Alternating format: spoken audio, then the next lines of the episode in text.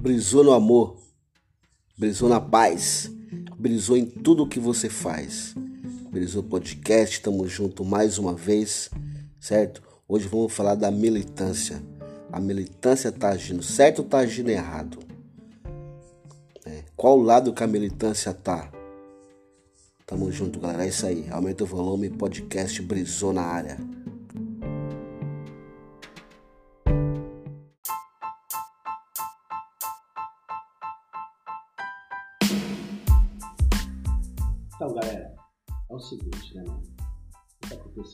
Com essa militância toda aí, né, que está no BBB e que está também fora do BBB? Vou falar sobre isso aí hoje. Antes de mais nada, né, mano? Você quer planejar sua viagem, Skyline Travel, né, mano? Facilita o pagamento, né? Parcelas aí suaves para você pagar, pode planejar para daqui um ano, dois anos, qualquer lugar do mundo, viagens de negócio, viagens de turismo dá um pulo lá, Skyline Travel, né, mano? Pra faz um descontinho maneiro pra você. Né, tamo junto. E também dá uma, uma força lá no Após, dá um link no canal, Brasil, compartilhe, né, mano? Gente ajudar a continuar fazendo esses vídeos aí. Também pode escutar na sua plataforma digital, Spotify, qualquer outra plataforma aí de edição de áudio de podcast. Bom, a gente vai falar hoje sobre o seguinte, a militância. A militância, mano, ficou louca, a militância está se queimando. O que aconteceu? Brigaram, estão brigando lá dentro do Big Brother, né? Lucas, Nego G, Carol K, Projota, é rapper, a outra é rapper, apresentadora, influencer, a outra psicóloga, engajada, engajada militante, o outro suposto comediante, também militante, G, né? E tem o Lucas que saiu fora, que era do movimento estudantil, ator e mais algumas outras coisas. No começo, o, parece que o Lucas foi querer fazer uma junção ali, ah, juntar a galera para derrubar os negros. Já foi totalmente errado. Mas basicamente é o que os militantes sempre dizem. Entendeu?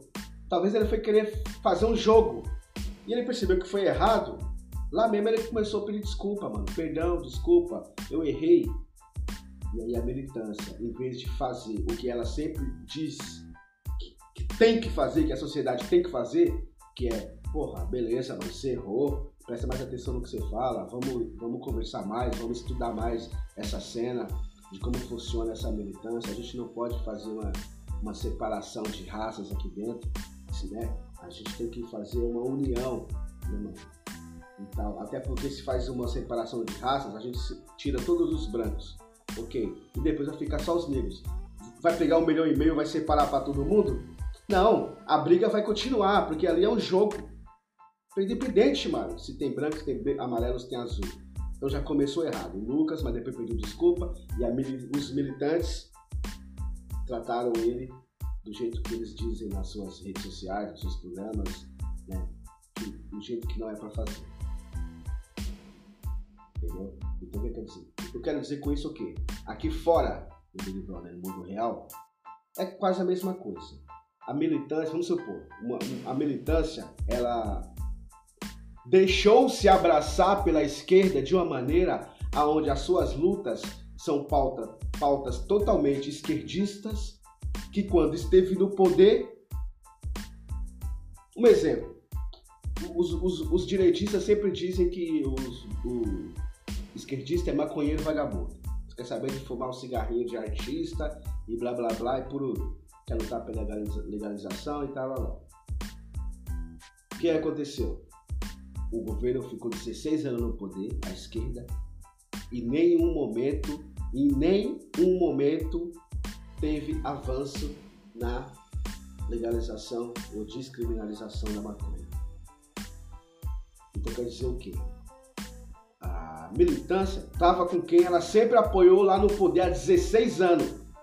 Se com quem ela apoiou há 16 anos no poder não teve avanço, agora está a extrema direita no poder.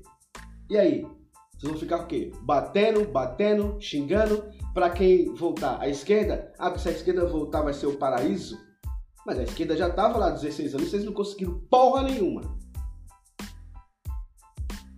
Entendeu o que eu quero dizer? Então, a, a militância se deixou, ligado? Se de, deixou se abraçar pela esquerda. E eu acho que foi um erro. A militância, ela tem que brigar pelas suas causas, independente de quem está no poder. Ela pode ter o seu lado. Ela pode ter o seu lado.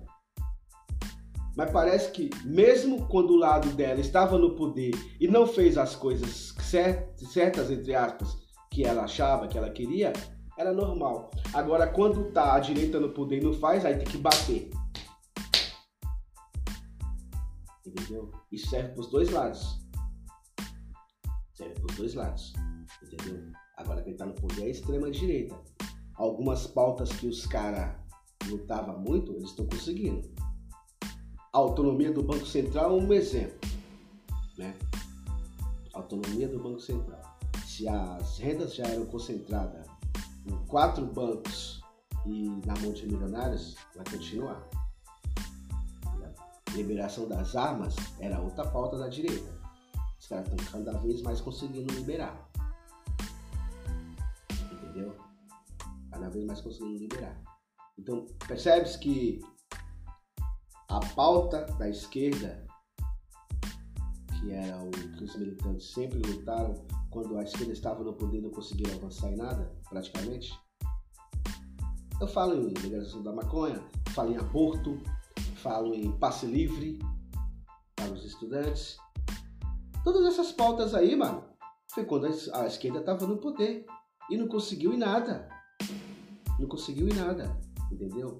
Então é, é nisso que eu falo complicado. Eu acho que é complicado. Por quê? Porque está faltando diálogo entre os próprios militantes, um exemplo é que você está vendo no Big Brother, um militante brigando com o outro. Se os próprios militantes estão brigando, imagine que fora a esquerda não consegue se unir para colocar um cara lá dentro no poder. O Ciro Gomes, que é um cara de centro-esquerda, eu acho, mais ou menos, né, que tem as suas ideias, é rechaçado pelo PT, é rechaçado pela esquerda. A esquerda não gosta do Ciro Gomes. Mas a direita coloca o Ciro Gomes como um cara de esquerda. Mas a esquerda não apoia o Ciro Gomes. Tá entendendo? Então quer dizer, a esquerda não consegue se unir. A direita, ah, mas a direita tem. Ah, mas a direita também não se une. Os caras colocaram o Lira no poder. Ali foi o quê? Ah, já não foi compra de voto. Não sei é o toma lá da cá, liberar emenda, né, mano, para muitos deputados aí de vários estados, de alguma forma eles conseguiram colocar aqueles, quem eles queriam lá dentro. Entendeu? A cena como é que é? Então, e aí o que acontece na parte da esquerda? Os caras não conseguem se unir. É o PT querendo lançar a candidatura própria para a Prefeitura de São Paulo, que foi o pior desempenho na história do PT, tá ligado? O pessoal que conseguiu colocar o, o, o Boulos no segundo turno, mas no segundo turno parece que não teve um apoio maciço da esquerda, foi um apoio tímido, foi um apoio tímido, tá ligado? Da esquerda, então eles não conseguiram se unir em prol disso. Em vários outros, a Manuela W também não conseguiu se eleger no Rio Grande do Sul, entendeu? O Freixo no Rio de Janeiro não conseguiu nem se candidatar, tá entendendo? Por quê? Por causa de briga, por causa de vaidade.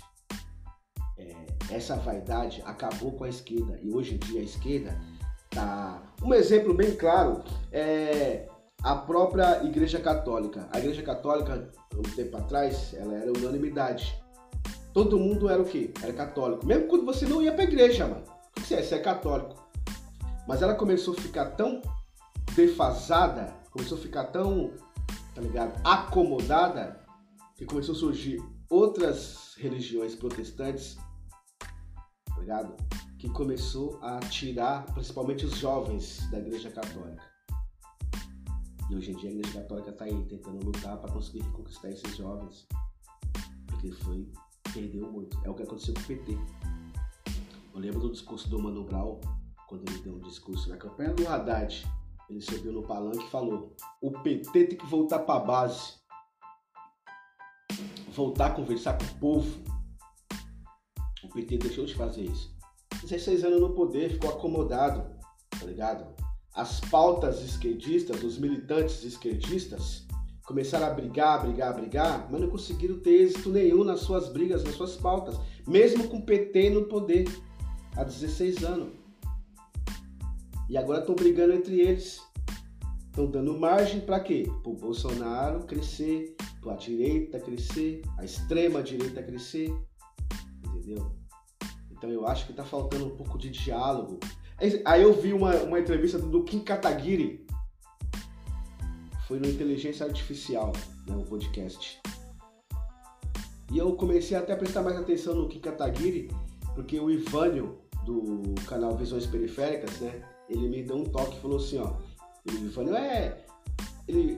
Né, um cara que pula mais pro lado da esquerda. Mesmo ele também critica muito esse negócio de direita e esquerda, mas aquelas. Aquela, a, a pauta que a gente tem, né, mano? O, o, o jeito que a gente acha que deve ser governado é uma pauta socialista, uma pauta de esquerda, não comunista, não ditatorial, como a direita impõe isso para a esquerda e a esquerda se deixa levar como comunista, ditatorial, socialista, mano.